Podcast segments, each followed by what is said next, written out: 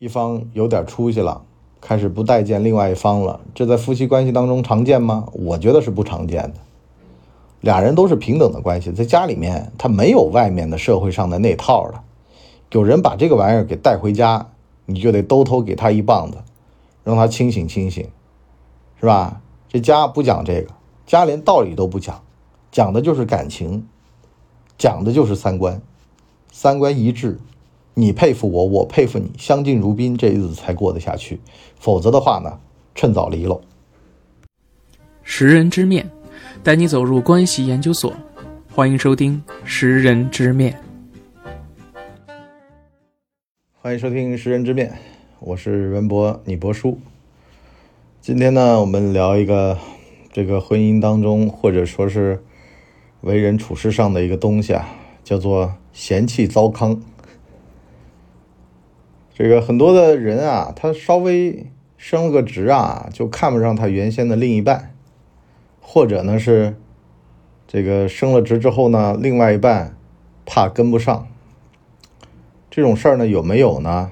其实是有的，可是呢根本上的问题就在于啊，你们原来是一道裂缝，被这个事件呢把这个裂缝给撑爆了。啊，从而呢，你们这个破镜子真的就破了。实际上本身都存在矛盾。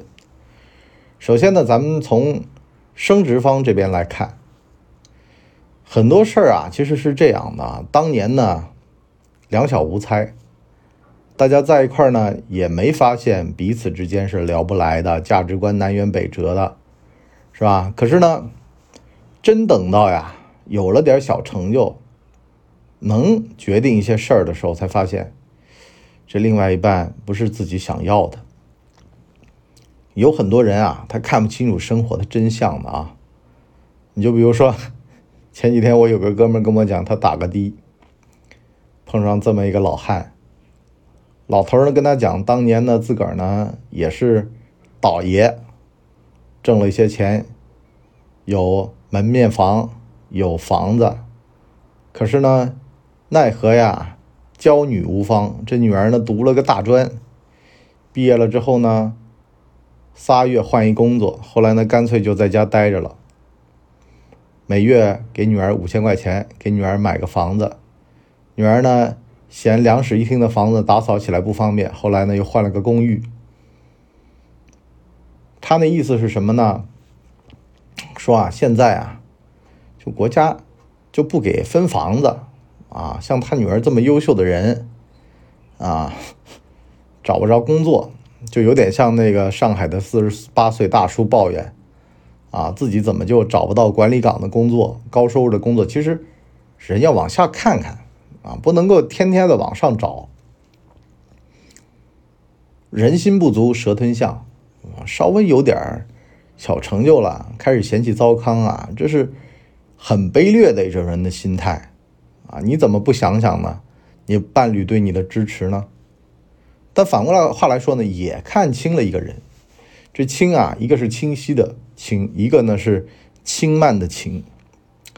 有的孙子呢，也都是在这种放大器下面，才能发现这帮孙子们本身他就没有做人的基本的一些道德啊，或者说一些为人处事的一些基本的东西。其实啊，早年有一个蛛丝马迹，就是你看他爹妈的这个相处模式就知道，是吧？爹妈如果也是那种势利小人，特别市侩的，那你就得小心了。这种嫁过去基本上没好果子吃，都穷吧，也都好好的；乍富吧，那个穷人乍富的嘴脸就来了，是吧？横挑鼻子竖挑眼，我儿子挣那么老些钱，啊，他在家里面地位就不能提一提啦，是不是？原先啊，咱们这个平起平坐，那是因为我儿子还没发达，现在发达了，哎呦，了不得喽！就是那种市侩嘴脸的家人啊，一定要小心。他那儿子教出来也这样。反过话来说呢，你觉得你老公升职了，你把握不住，实际上这也不是表面上看起来这么一个问题，实际上呢，也是根子里面你们本身就不是一路人，无论是思维啊，还是见识啊。就包括说，像我老婆前段时间说读研究生这个事儿，我马上举双手双脚赞成。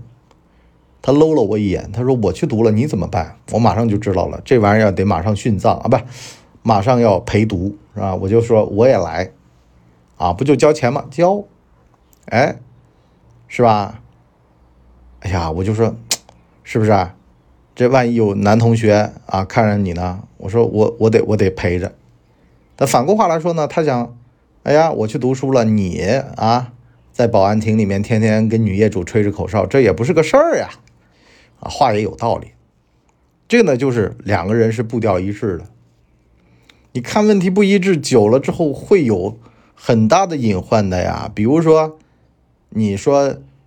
是吧？这个人得降低欲望。你老婆一张嘴说降低什么欲望啊？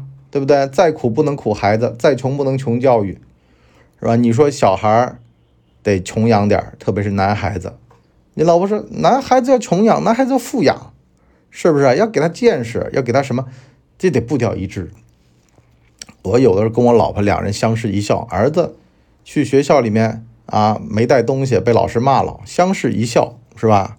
这该受的挫折就得受。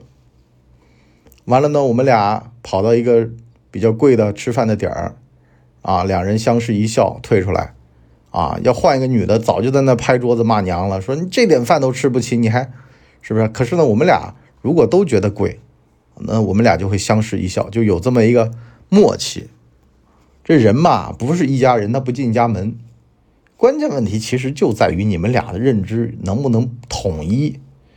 low 认知也是认知，高级认知也是认知，就怕一个高级一个 low，就怕两人在看这个问题上不一致。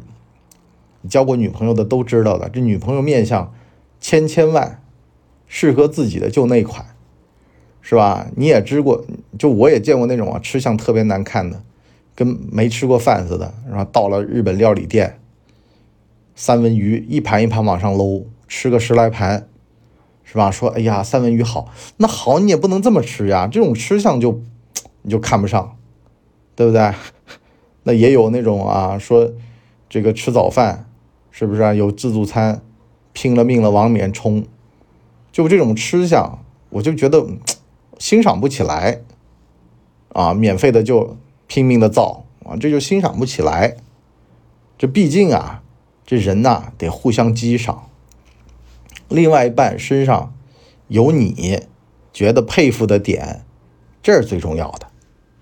你说什么升职啊，什么，其实这都不重要。因为呢，从远期的目标来说，大家都只是万里长征走出了那一步。可是呢，面对一个更长的时间河流来说呢，这都不算什么。你不就当个小科长吗？对吧？你不都就当个小经理吗？这都不算什么。啊，面对于更远期的目标，其实就是你早踏出了那一步而已。这很多的这种社会上的关系也是这样的啊。但凡说他当了个小经理疏远你，其实本身你们俩这关系就一般，也就是你自个儿自作多情了。真要是看得上你的人，人家当个国家总理还是跟你电话联系着呢，是吧，老文？啊，待会儿我们俩。去打个羽毛球，是不是？真正的哥们儿，他还是哥们儿。交朋友干嘛？三观一致，看问题吧，都是相似的，大家相视一笑啊。如果啊，你挑子一头热，热脸贴冷屁股，那稍微有点这个工作上的变动，有点什么，你就马上知道了，这叫人走茶凉。原先就跟你就没什么交情。其实都是啊，抱团取暖、利害关系的事儿，它根本就不是三观上面的东西。朋友他是朋友，盟友他是盟友，他不是一回事儿啊。有的人他就是利益切身，是吧？绑定关系。有的人他真的是跟你三观一致。这夫妻如果呀是盟友的关系，那就走不长。就百多年前啊，这个。很多的这种家族联姻都是这种关系，到现在很多也是这样啊。但是这种的就是强硬的拿胶水粘一块儿的。要真的有点什么风吹草动的，夫妻本是同林鸟，大难临头各自飞，全都这样的，是吧？本来也都是啊，当年看你股价好的时候来的，现在股价跌了，那赶紧跑呀，是吧？谁还跟你真有点什么感情可言的？没有的。那真正的革命友谊都是多年磨出来的，是不是啊？没有人比这个更合适了。什么叫另外一半呢？琴瑟和鸣啊，是不是？那真的是革命友谊啊！一件件事儿，一桩桩磨出来的。我不说嘛，我老婆原先就只开车不坐地铁，现在坐地铁坐的欢的嘞。其实都是因为，就是慢慢的开始跟生活产生了一定的联系，知道。挣点钱不容易了，从原先的一个学生思维，慢慢的开始蜕变了，这是一个好的现象，是吧？都不是白来的，你升个职又怎么了？能多挣点钱又怎么了？回头一看，家才是最重要的。啊，你在外边，人家叫你一声文总，啊，那又怎么地了？对于孩子来说，你是天；对于他们来说，换个文总。就跟没事儿似的，地上血迹那么一擦，是吧？这轮政变结束，能怎么地呢？所以呢，关键就在这儿了。你们俩只要说呀，能够琴瑟和鸣，谁都打不倒。你们俩只要但凡有裂缝，一点风吹草动，马上就分。其实这才是关键。好了，关于夫妻的利害关系，我们上半集就先聊到这儿。下半集呢，我们就从收入关系。从这个老婆见过老公倒霉的样子，啊，以后呢，等老公风光了，还在那儿唧唧歪歪，等三个方面吧，或者这个还有一个方面就是两人收入差距要怎么平衡，这三个方面再跟大家仔细的聊一聊。那我们今今天这集呢，就先聊到这儿，我们第四季的第四集的下半集再见，拜拜。哎呦，节目听完了，我是麻辣电台的台长杰森。欢迎大家添加干嘛电台官方微信，微信 ID 是文博小号的全拼，加入我们的社群，一起交流成长吧。干嘛电台扫清你人生路上的所有坑，付费订阅请关注微信订阅号干嘛播客。